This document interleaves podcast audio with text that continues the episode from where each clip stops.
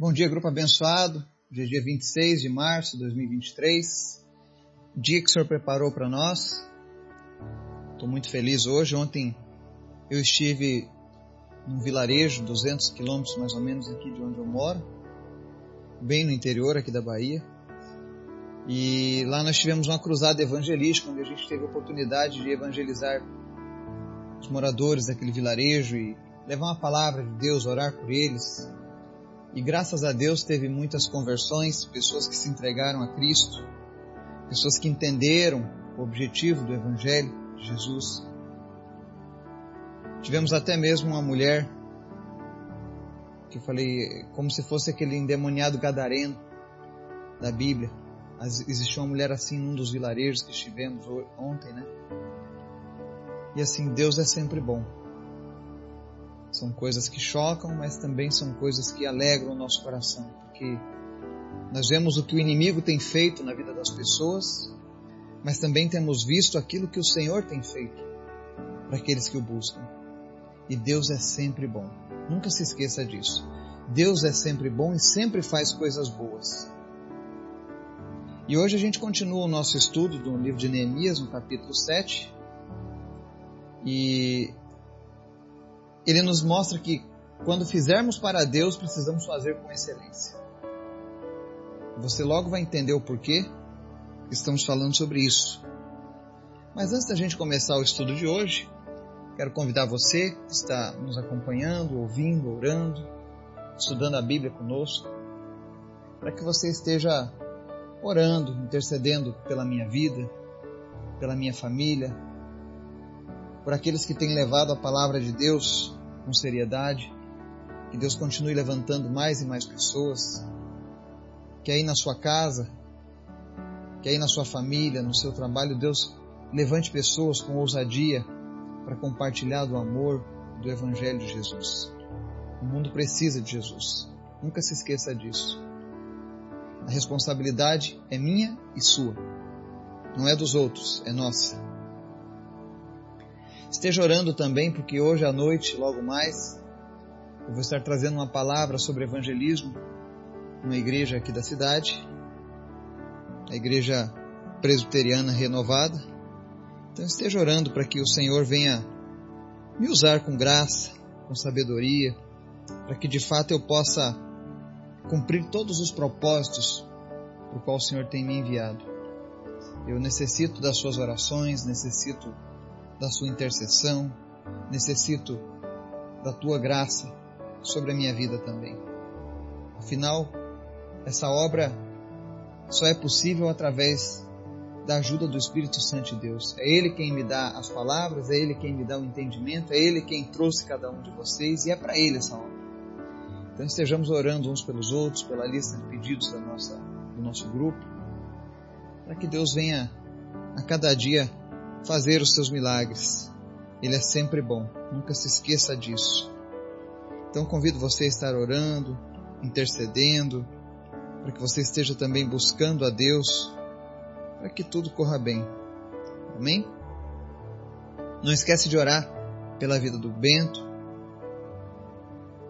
e também orar pela vida do Benjamin, que está com Covid. Tá? Vamos orar também pela vida da Marina, que tem sofrido de esquecimento. Ela mora aí no Rio Grande do Sul e tem sofrido com perda de memória. Amém? Vamos orar? Senhor, em nome de Jesus, nós te damos graça, te rendemos louvores, te rendemos toda a glória, porque tu és digno, tu és bom, tu és sempre bom. O Senhor tem cuidado de cada um de nós. Obrigado, Jesus, pelo teu amor e a tua graça, pela tua misericórdia e a tua justiça. O Senhor tem sido maravilhoso nas nossas vidas. E nesse dia nós queremos te exaltar. Nós te convidamos, Senhor, a visitar as pessoas que estão nos ouvindo agora. Que o Senhor esteja, meu Deus, falando a cada coração. Que o Senhor esteja fortalecendo pessoas em tua presença. Que o Senhor venha trazer alegria àqueles que estão tristes, cura para aqueles que estão enfermos e salvação para aqueles que estão perdidos. Visita cada pessoa agora que ainda não tem a marca do teu Espírito Santo, que ainda não foi selado, que ainda não se considera, Deus, alguém que teve um encontro contigo e fala com ela, Deus. Também cura os enfermos nessa hora. Em especial, nós te apresentamos a vida da Cecília, do Bento. Ser com essas crianças, ser com o Benjamin. Traz cura, traz restauração na vida deles em nome de Jesus, Pai. Porque tu és sempre maravilhoso. Abençoa a vida do Marcelo. Nós repreendemos, ó Deus, toda raiz de câncer. E nós decretamos a tua cura em nome de Jesus. Que pessoas sejam curadas enquanto ouvem essa mensagem porque tu és o Deus que cura. Mas em especial, Senhor, eu te peço, fala conosco através da tua palavra, nos ensina, em nome de Jesus. Amém. O texto de hoje, Neemias capítulo 7, ele é bem extenso, são 73 versículos, mas nós vamos ler apenas do verso 1 ao 5, que diz assim: depois que o muro foi reconstruído e que eu coloquei as portas no lugar, foram nomeados os porteiros, os cantores os levitas. Para governar Jerusalém, carreguei o meu irmão Hanani e com ele Ananias, comandante da fortaleza, pois Ananias era íntegro e temia a Deus mais do que a maioria dos homens. Eu lhes disse: As portas de Jerusalém não deverão ser abertas enquanto o sol não estiver alto. E antes de deixarem o serviço, os porteiros deverão fechar e travar as portas. Também designei moradores de Jerusalém para sentinelas, alguns em postos no muro, outros em frente das suas casas. Ora, a cidade era grande e espaçosa, mas havia poucos moradores e as casas ainda não tinham sido reconstruídas.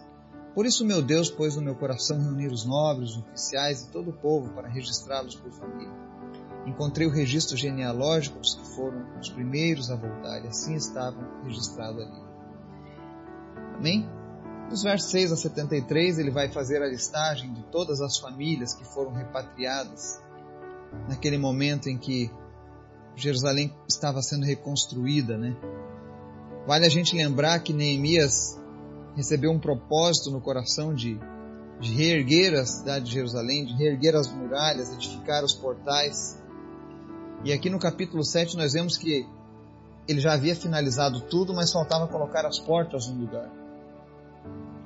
Mas Neemias mostra que fazer a obra de Deus não é apenas fazer o básico, mas ir além daquilo que nos foi mandado. Porque após ele terminar de colocar as portas, ele começa então a organizar as pessoas que cuidariam do templo, que cuidariam da vida do povo de Deus ali em Jerusalém. E para isso ele precisa colocar pessoas capacitadas à frente dessa obra. E aí a palavra mostra que ele chama o irmão dele para governar a cidade de Jerusalém e chama também um comandante da fortaleza, Ananias. Mas o que chama atenção é que ele diz que Ananias era íntegro e temia a Deus mais do que a maioria dos homens. Isso nos mostra que quando a gente tem uma vida voltada para Deus, quando nós de fato nos relacionamos com Deus, nós podemos ficar sempre preparados, porque Deus sempre nos colocará à frente de algo que exija a responsabilidade. Tem pessoas que eu conheço que vivem orando a Deus, pedindo a Deus oportunidades, pedindo a Deus para serem usados, pedindo a Deus para fazerem grandes coisas, mas o que Deus enxerga para chamar você é se o teu coração realmente é íntegro, se você teme Ele mais do que a maioria dos homens. É aquela história. Nem todos estão dispostos a pagar um preço, a ter uma vida vigilante, a ter uma vida íntegra com Deus. Tem pessoas que costumam associar uma vida com Deus a uma vida secular. O que é a vida secular? Eu amo a Deus, mas eu gosto de uma boa festa, de uma boa farra. E eu não vou nessas festas e nessas farras para ser diferente. Eu vou lá para participar com eles. E existiam muitas pessoas assim no tempo da reconstrução de Jerusalém. Mas o que chamou a atenção a Ananias era a sua integridade, o seu temor a Deus. E Deus continua fazendo isso hoje. Tem pessoas que possuem uma, um bom desejo, são até capacitadas, mas não são chamadas às vezes para fazer nada além do que já vivem porque falta nelas o temor e a integridade de um verdadeiro servo de Deus. Mas eu não estou dizendo isso aqui para te acusar, para expor problemas, porque todos, claro, temos lutas, temos dificuldades, temos problemas. Mas essa palavra, na verdade, ela deve servir para você como algo para balizar o teu coração, para que você possa equilibrar o teu coração diante das coisas de Deus e dos homens. Não tem como a gente dizer que é de Jesus e não viver completamente para Ele. Ontem eu estava evangelizando pessoas e aí eu dizia, perguntava: Jesus é o Senhor da sua vida? E a pessoa dizia: Sim, Jesus é o Senhor da minha vida. Então por que que você não abandonou as coisas que desagradam a Ele? Porque por enquanto Ele é Senhor apenas da boca para fora. E se Jesus for Senhor apenas da boca para fora, você não tem ainda a salvação. Você pode gostar de Jesus, falar bem de Jesus, amar a palavra de Jesus, mas se você não praticá-la, você não trouxer ela para a sua vida, todos os dias, viver o Evangelho, é isso. Se você não fizer isso, de nada vai adiantar. Quando chegar o dia da tua morte, ou o dia que Jesus voltar, ele não vai poder te, te colocar para dentro da eternidade, no céu. Porque ele vai dizer: Olha, eu nunca te conheci. Você até poderia ter me conhecido, mas você não se apresentou para mim da maneira correta. Você não se entregou para mim da maneira que deveria. Então comece a prestar atenção em certas atitudes. Deus quer usar a tua vida. Todo mundo tem um propósito nessa vida. Todas as pessoas podem ser usadas. Deus pode usar qualquer pessoa para fazer a obra dele. Ele não faz acepção no que diz respeito a ser alto ou baixo, ou rico ou pobre, ou feio ou bonito. Mas ele presta atenção, ele conhece o coração e a integridade dos homens. E para colocar à frente, muitas vezes, de grandes obras, de grandes coisas, Deus vai sondar o teu coração. Ele não vai querer colocar alguém que fica titubeando ainda nos seus pensamentos, alguém que fica cocheando em seus pensamentos, alguém que ainda tem dúvidas no coração em relação se deve ou não abrir mão de tudo por Jesus. Porque quando você está num local onde você é visto, as pessoas começam a olhar para a sua vida. E o desejo de Deus é que eu e você não sejamos pedra de tropeço. Eu não quero que as pessoas olhem para a minha vida e se decepcionem com Jesus por causa da minha má conduta. Isso é algo que eu trago para mim. Eu sei das minhas falhas, dos meus problemas, mas eu quero hoje ser melhor do que o que eu fui ontem. Porque tem pessoas que precisam de Jesus. Tem pessoas que nunca vão ler uma Bíblia, mas vão ler a sua vida. Porque você é um templo vivo do Senhor. E aí o Neemias ele segue com essa escolha desses homens, por conta da integridade, do temor. E ele fala no verso 3 algo interessante. E eu lhes disse: As portas de Jerusalém não deverão ser abertas enquanto o sol não estiver alto. E antes de deixarem o serviço, os porteiros deverão fechar e travar as portas. Ou seja, é muito importante, depois que a gente é reconstruído em Cristo, depois que o oleiro refaz o vaso de barro, né? nós somos vasos de barro na mão do oleiro, como diz o profeta. E eu quero trazer a analogia dessa reconstrução das muralhas, né?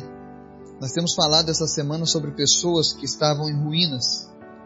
E nós pedimos para que você usasse a tua fé e convidasse Jesus para restaurar as muralhas da sua vida.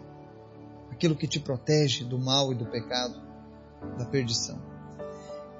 E se você tem seguido isso, se Deus tem reconstruído as muralhas na tua vida, se pessoas têm te ajudado a reconstruir as muralhas, por exemplo, às vezes você era um alcoólatra e agora as muralhas foram reconstruídas, você foi liberto do vício.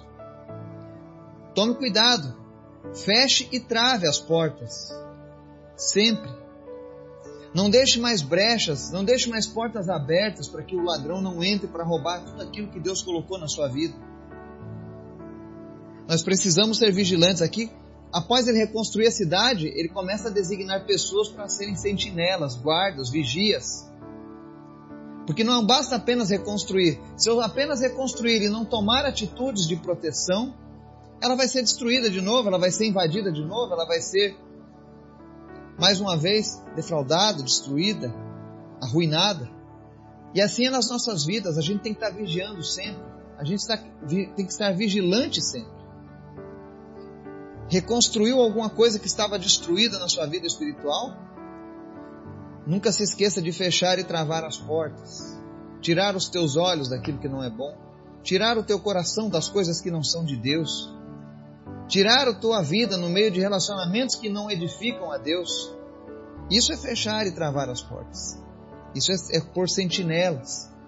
É pedir ao Espírito Santo me deixe sempre atento, para que eu não volte a arruinar aquilo que uma vez foi reconstruído.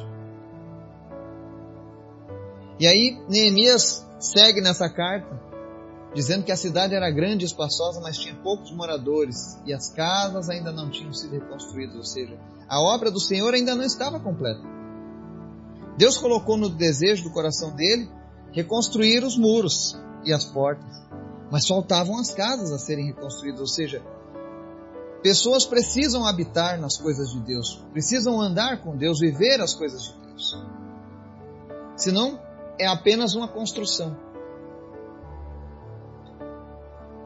Tem muitas pessoas que são vazias. É como aquela cidade grande e espaçosa, mas é vazia. Ou seja, o Espírito Santo ainda não habita nela. Porque algumas coisas ainda não foram reconstruídas. Então convide o Espírito Santo de Deus para agir na sua vida, para fortalecer você nas fraquezas. Eu tenho visto muitas pessoas que se afastaram de Jesus quando eu saio para fazer esses evangelismos. Isso entristece meu coração. Porque são pessoas que estão como aquela grande cidade de Jerusalém, arruinadas e sem ninguém. Que o Espírito Santo de Deus ele comece a falar no teu coração. Que ele te ajude a edificar novamente as muralhas da tua vida. Muralhas dos relacionamentos, muralhas na tua vida de intimidade com Deus. Se você não era uma pessoa que costuma ler a Bíblia, você não consegue fazer jejum da Bíblia, porque a palavra é o nosso alimento. E olha que tem muitas pessoas fazendo jejum dessa palavra. Pessoas que não pegam a Bíblia para ler nenhuma vez ao dia. Você vai ter inanição. Você precisa se alimentar da palavra. Você precisa ser edificado todos os dias. Precisa fechar e travar as portas para que o pecado não volte mais, para que o inimigo não volte mais saqueando, destruindo, arruinando aquilo que Deus tem reconstruído na tua vida. Deus quer um povo fortalecido. Deus quer um povo que ande de cabeça erguida. Deus quer um povo que seja exemplo. E nós somos esse povo. E se você está ouvindo essa mensagem, com toda certeza, porque Deus tem um propósito para a sua vida, Deus tem um chamado para o seu coração. E o chamado dele é que você seja um filho, uma filha dele. Que você traga alegria para o coração do Pai e também traga alegria para a vida de outras pessoas. Que o Espírito Santo de Deus nos abençoe e nos dê um dia na presença dele. Em nome de Jesus. Amém.